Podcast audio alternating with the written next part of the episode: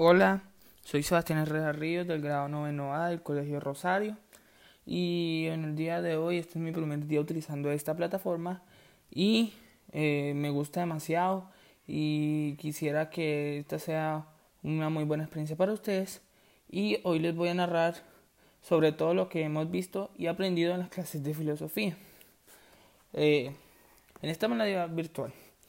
Bueno, primero que todo les voy a empezar a hablar sobre dos temas que han tenido cabida en la mayoría de las clases, los cuales son la ontología del ser y la metafísica, que con los trabajos y clases que nos daba el profesor de esta materia, nos dimos cuenta que la metafísica es la parte o rama de la filosofía la cual estudia principalmente al ser y sus principios. Pero, ¿qué es el ser? O sea, se preguntarán, o sea, ¿qué es eso? ¿Qué es eso? ¿Se come algo? El ser eh, es la explicación de la existencia de las cosas. Pero con esta, esta definición eh, no estaríamos caracterizando a Dios. O sea, el ser es Dios. Bueno, para muchas religiones, Dios es un ente, un ente, un ser. Y este fue el que originó el mundo. Eh, y entonces, teniendo en cuenta esto, eh, mi respuesta o la respuesta debería ser sí. Pues, eh, ¿cómo se pudo, cómo nos puede caber en la cabeza de que se pudo originar todo un mundo con galaxias, con estrellas, con sol, con sistema solar, con todo eso, sin eso, o sea, de la nada, sin que hubo algo o alguien que ocasionó que este mundo se originara, que aparecieran los animales, que apareciera todo, todo. Entonces ese alguien o algo es Dios. Bueno, de, eh, eh, sin dejar a un lado el otro tema que de otro tema de los cuales mencioné antes eh, me gustaría preguntarles a ustedes qué imagen les viene a la mente cuando escuchan la palabra Dios. Bueno, teniendo en cuenta lo que les dije anteriormente. Pues, Dios, o sea, Dios o ser. Sí, teniendo muy en cuenta lo que dije anteriormente. En lo personal, eh, a mí se me viene a la mente, o sea, no sé, pero es algo muy raro, pero se me viene a la mente un cielo azul. O sea, imagínense, un cielo azul con nubes blancas. Y no, no sé, pero ajá, me viene eso, que me viene a la mente cuando, cuando pienso en un ser, en un ser, un ente, el un creador de, de este mundo. O sea, pues como desde chiquito nos han inculcado de que un Dios es, está en el cielo y todo.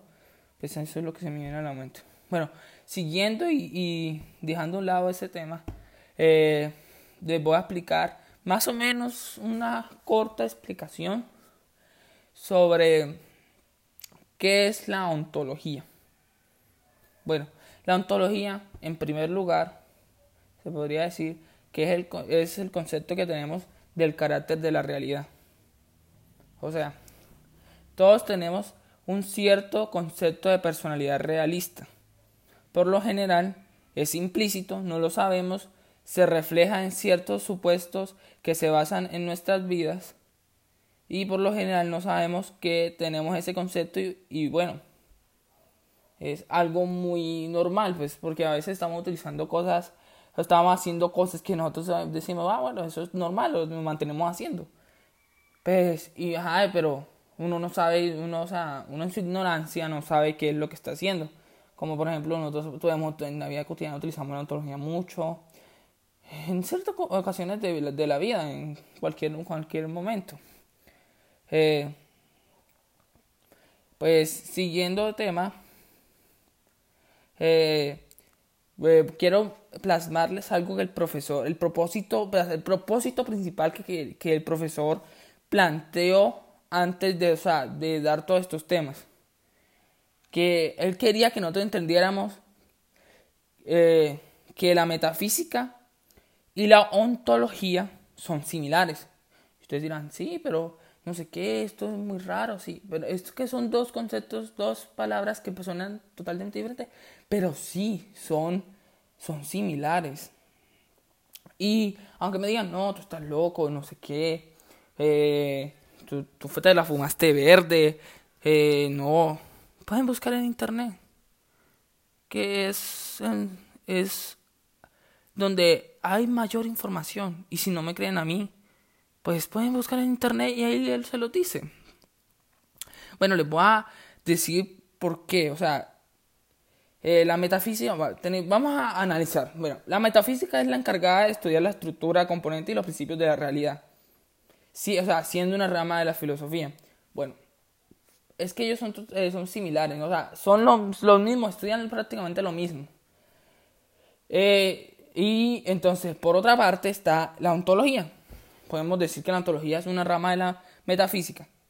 O sea, la, metafísica es una rama de la filosofía y la ontología es una rama de la eh, metafísica. Entonces, por eso son similares.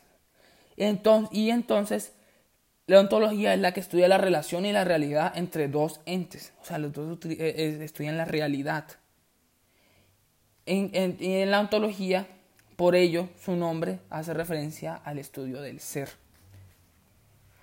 Esto es lo que el profesor quería que nosotros entendiéramos, de que la ontología y la metafísica son prácticamente lo mismo, o sea, se dedican a lo mismo. Bueno, eh, dejando ya un tema al lado de la ontología, metafísica y el ser, voy a hablarles sobre un tema que casi, o sea, que es nuevo para nosotros, es prácticamente nuevo y que nosotros lo hemos visto muy poco y sí, los trabajos han sido demasiado buenos con esto, me han gustado demasiado y he entendido muy bien lo que el profesor ha querido expresarse con esto. Hasta vimos una película que llama El niño que del viento, sacándole las cuatro causas de Aristóteles, que ese es el nuevo tema que nosotros que voy a hablarles hoy y nosotros vamos a entender, a comprender. Bueno, las cuatro causas de Aristóteles eh, son, voy a hablar sobre las cuatro causas de Aristóteles, ¿cuáles son? Las cuatro causas de Aristóteles son la causa formal, la causa material y la causa eficiente. Y la causa final, perdón, y la causa final. O sea, y bueno, voy a, a, a, a mostrarles, a decirles qué es cada una de esas, o sea, qué es lo que, lo que, quiere referirse cada una de estas causas.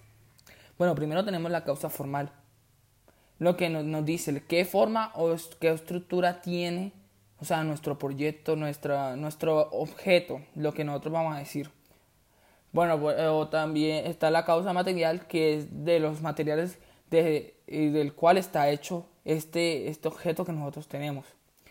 La causa eficiente es el agente, la persona, el, obrador, el que hizo posible que este material, material perdón, se estuviera aquí en estos momentos.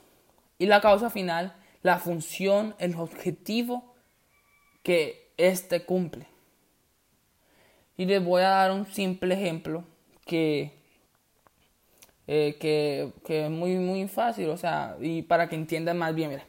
Tenemos la causa, vamos a decir, la causa, las cuatro causas de historia las vamos a utilizar en una mesa. Primero tenemos la forma de una mesa, la causa formal, es la forma, la forma y la estructura que tiene. Tiene cuatro patas, tiene, son rectas, eh, tiene, un, tiene un tablón de madera más fuerte en la parte de abajo para que se sostenga y tiene un tablón de manera plano y más grande, más ancho, para que se pueda sentar la gente, poner vinito, poner comidita, poner cualquier cosa. ¿Cuál es la causa material de esto? La madera, porque principalmente está hecho de madera. ¿Cuál es la causa eficiente? Pues el, carpintero, el carpintero que hizo esa mesa, o, la, o la marca que hizo esta mesa de madera. Y la causa final de esta cena, de esta mesa, perdón, es para que se sienten ahí, para que se sienten a comer, a poner alimentos, reposar celulares, muchos, muchos más eh, eh, objetivos que tiene esta mesa. Por ejemplo, si ven, eso es, son las cuatro causas de Aristóteles, se refieren a esto, al estudio más profundo de ese objeto. Y eso es lo que hemos entendido y lo que hemos dado en la clase de filosofía en esta modalidad virtual. Y le quisiera dar las gracias específicamente al profesor porque se ha adecuado muy bien, a mí me parece que se ha adecuado muy bien eh, a esta modalidad virtual y nos ha, dado trabajos eh, muy buenos para nosotros poder entender y hemos, por ejemplo, hemos hecho relatorías, hemos hecho eh, mapas mentales, muchas cosas que pues en nuestro sí se puede hacer, pero hemos hecho con páginas páginas que páginas que han servido y que se han el profesor se ha adaptado muy bien y lo, lo reconozco muy muy y soy muy sincero en esa parte. Así que más nada, no les, dejo aquí. Espero que les haya gustado demasiado este video de un resumen de todo lo que hemos visto en la clase de filosofía en el Colegio Rosario en el grado noveno. Muchas gracias.